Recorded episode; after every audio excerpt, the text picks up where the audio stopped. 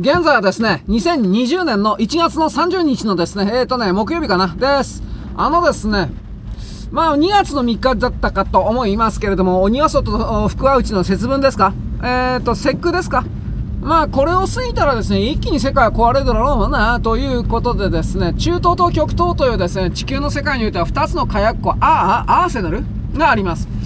通はですね、この火薬庫というのは基本的には順番にですね、破裂させるようになってるんですが、そのように作ってあるんですが、経済、あの、これは表、表のですね、表層意識の世界ですよ。幽霊世界のことじゃないですよ。金儲けの利回りを確保するためにですね、中東と極東両方に破裂させるようなことはですね、できるだけしないようになっております。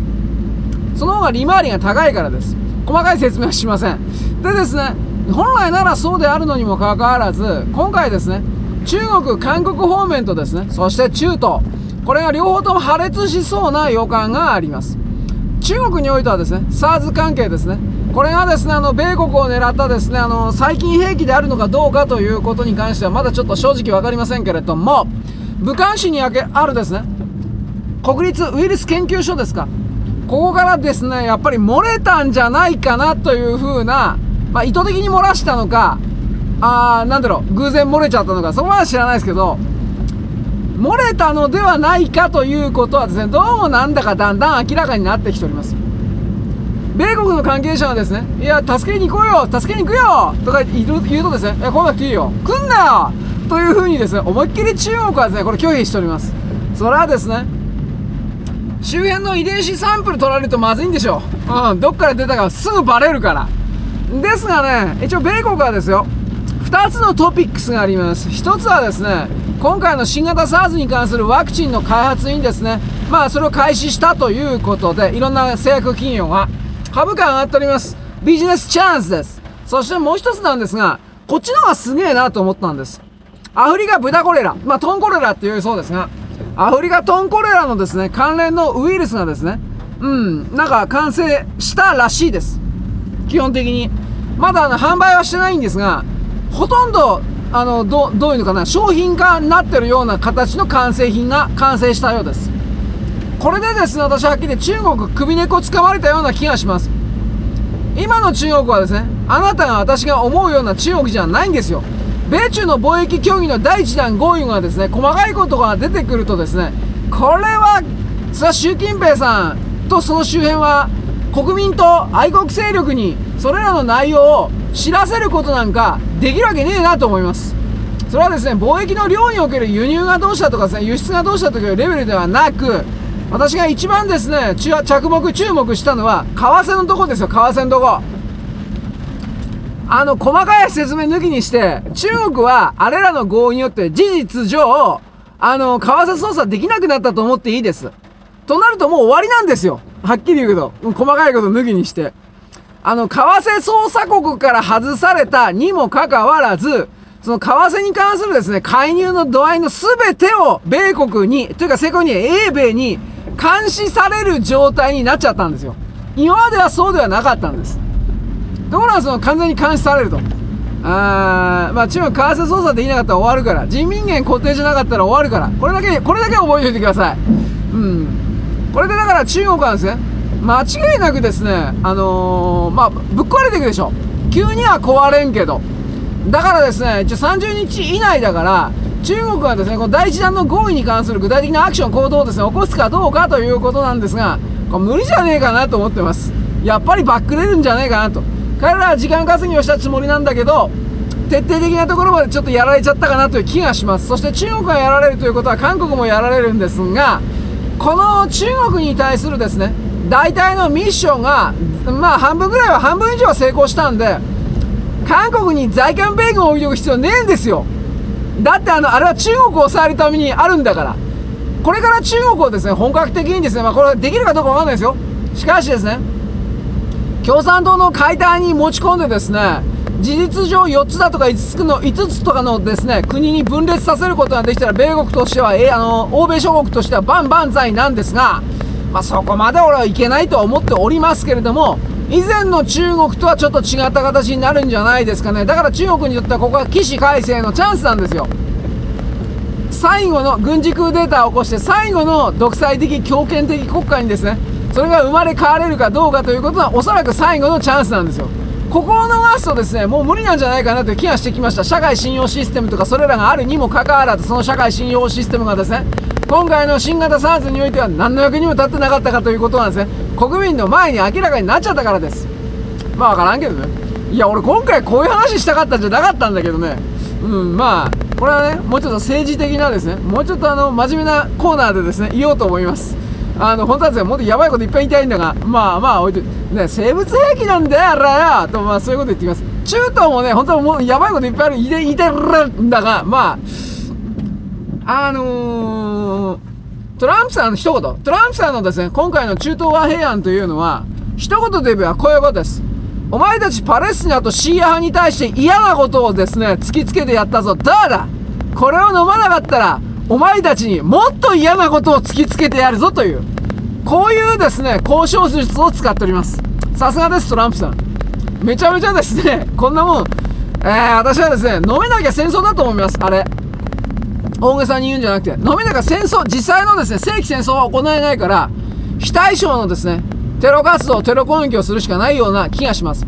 となるとどうなるかというとですね、えー、えー、まあ、イランがですね、韓国から横流し、間違いないこれ韓国からもう横流しされてますよ。の濃縮ウラン、あ復活水素を使ってですね、濃縮ウランのですね、製造をですね、なんかやってんだろう。それを使ってですね、核ミサイル、原爆、水爆を現物を完成することはできないだろうが、汚い核、汚い原爆、核テロは起こせるんですよ。私はこのことはですね、近づいているような気がしてなりません。そしてそうなった時にですね、韓国という国はですね、イランのその核テロをですね、補助したというよりも、これメインですね、こっちが主犯なんじゃねえかと。だってイランにはですね、復活水素を製造、生産する施設ないんで、買うしかないんですよ。誰が売ったんか。韓国と中国しかないですよ。ただ中国は今多分出してないと思うんで、まあ、出してるかもしれませんよ。だから中韓。しかしどう見たって韓国なんですよ。韓国は人類に対する裏切り者になっていく可能性が高いと私は今の今の時点でそう見ておりますそうなるとヘイトだとかですね在日がどうだとかそんなことばっかり言ってる人たちはですねどうなっていくのかなとじっと見てますがどうせ彼らは口だけで生きてる人間なんで何のあのなんだろうね態度も変えないでしょだからそういう話はねこのコーナーではやんねえんだよお前。まあというわけであオカルトっぽいというか精神世界っぽいこの、うん、2つのことを言おうと思ったんだけどね。まあ短くセブンシードというアニメやってます。私はあれはですねこれからの地球の大変動をですねお知らせするような何らかのですね力が働いていると思っております。内容はですね私も原作知らんのだけどまああの地球に隕石が落ちたか何かでですねいろんな地域が沈んじゃってるみたいな壊没してるというかそんな感じらしいです。私どっちもよくわからんのでアニメアニメ2話ぐらい見ました。なんとか頑張って。ああ、日本沈没系ねと思ったんですが、そしてもう一つ、えー、先週だったか終わったのかな？これはですね、これも私あのー、2話か3話か4話か忘れてたけど、結構抜かしてるんですが見ました。バビロン、バビロン、バビロンだよ。えー、なんだっけ。なんで死んじゃいけないの？うるせえやんの知るかんなことお前。なんかよくわかんない女の人がですね、出てきて、なんで死んじゃいけないの？なんでそんなこと、あの、あの、なんでそんなこと人に聞くんですか？あなた死にたいんだったら自分で死にゃいいじゃないですか。私いつも思うんだけど、こういう人たちはですね、なんか他人に同意と承認をですね、測ってくるんですよ。その女の人、マガセなんとかっていうキャラなんですが、なんかね、大変ですよ。喋っただけで相手を自殺に追い込む能力を持ってるんですよ。とんでもないやつだなと私は思ったんですが、あの、なんか今流行ってるらしいです。この原作者の人。女の人だったかなうん。あのー、最近なんか映画になったらしいんですが、この、バービロンというのはこの彼女のデビュー作なのかな？よくわかんないんだけど、初期作らしい。2017年、2年か3年前、2年、うんとかそんなもん。でですね、ようわからんのだけど、なんで死んじゃいけないんですかというテーマに沿ってですね、なんか作品が続いてるという。で、今回それが初めてアニメ化に、まあ、初めてか、まあ、んなもんアニメにしねえだろうと。まあ、アニメ化になったというそれなんですが、私はこのですね、他人を自殺に追い込むというキャラクターが女性であり、その女性がですね、えー、自分はですね、のうのうと生きていながら人をどんどん自殺に追い込む。そしてその自殺が連鎖するという能力がね、あるというだけでですね、ああ、これは前、この日本、日本だけじゃなくてですね、この地球上にですね、いる人間から、生物から生命エネルギーとかですね、感情エネルギーとかそれらを全部吸い取っていた。因子勢力と言われるもののですね、まあこれをですね、人類に知らせるためのものだなというふうに私はこれはですね、強く思いました。うん。ただね、私はですね、あの、マガセなんとかというあのキャラクターを見てですね、な、あの、アニメの最終回見たんですよ。何このムカつく終わり方。どうムカつくかというとですね、あの、問題は解決されてないんですよ。なんかその、よくわかんないんだけど、なんか途中でブツッと切られたって感じ。まあこれ原作の関係なのか、これ以上アニメでは続編作りませんなんか原作と違うらしいです。うん。でもまあまああんまり言うとね、ネタバレだとかって言われる、怒られるんで言いませんが。ただね、問題は解決しなくてはいけないのですよ。私はああいうぶつ切りのですね、原作の方もね、なんかあの、第1部完みたいな感じで終わってるんだって。で、第2部が始まってないと。一応続くで終わってるそうですから。でですね、あのー、思ったのはね、このマーセなんとかなんで人は生きるんですか？なんで死ん、うん、ななんだったかな？なんで死んじゃいけないんですか？と問いかけ、そして彼女自身がですね、ちょっと喋るだけでですね、その人間、その彼女の声を聞いた人はみんな自殺しちゃうんですよ。喜んで。喜んで自殺するんですよ。そういう設定に対して、どうすれば打ち勝つことができるのかなと。私はこういうことを真面目に考えたんですね。あの、この一つの能力に特化したですね、あの、超能力者、超、もう超ごく少数のですね、存在に対してですね、全体なるものがですね、反抗する場合におけるいろんな形のですね、表現があります。ガンダムなんかにおいてはユニコーンがありますね。既存の科学はニュータイプをですね、殲滅させるために科学力を使ってユニコーンという機体を作った。こういう設定ですよね、確かね。まあ、あんまり面白くなかったけどね、正直言うけど。何これと思ったけど。まあ、これ置いといて。マガセなんとかさん。私はですね、あれ、強欲で立ち向かうしかないんじゃないかなと個人的に思ってます。あの、私はですね、その女の声を聞いてもですね、何の、なんだろう、影響も受けないキャラだという風に返信しちゃったです。適当に作っといてですね。まあ、その、なんで死んじゃいけないんですかと。いや、あのね、聞かれたらこう言うんですよ。まあ、あのー、なぜそんなことに答えなくちゃいけないんだいくらくれんの？見返りはいくらだ見返りは私はまずここから入ります。あなたにそのことを言うことによって私には何か利益があるのかね？君僕は忙、私はね、忙しいんだよプハーみたいな。これです。どうでもいいんだよお前の言うことなんか。と、ここまでですね、位相を反らしてですね、ずらしてですね、徹底的にですね、反抗しなくてはいけません。問題は金なんだよ。私はいつも言っております。マーセというやつなんですね、どう、どうでもいいんだよ。お前と話したらなんか儲かんのかよ。これだ、これです。あのね、この女のキャラクターやっぱ卑怯だなと思うのは、あの、なんで死んじゃいけないんですかと言って、次々と自分は死なないで他人を殺すんですよ。ねえ、それはおかしいだろ。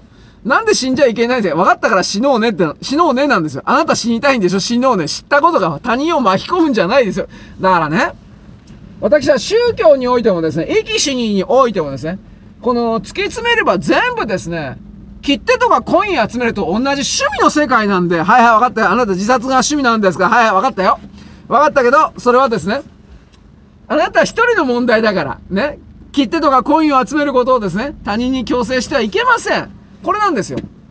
あのー、生きるということとか死ぬということに特別なですね、意味を持たせることによって、その持たせている状態におけるあなた、自分をですね、あのー、優遇される存在であるとかですね。まあもっと言えばその座標系がですね、その、あの、あなたと言われる座標系をですね、ずっとですね、存在維持させたいのだというですね、こういう思いが、それらの変なですね、言葉だとか表現につながってるのはよくわかるんですが、うん。うん。なんかちょっと壊れてるかなと。いろんな意味で思います。まあいいや、バビロン。見たい人は見てください。あの、あまりおすすめしません。暗いし、残酷だし。何これと思ったな、これ、本当これ人気あんのと。そういう言い方でもあります。うん。まあ、こっちの方本当はメインだったんだけどな。まあいいや、そのわけです。よろしく。ごきげんよう。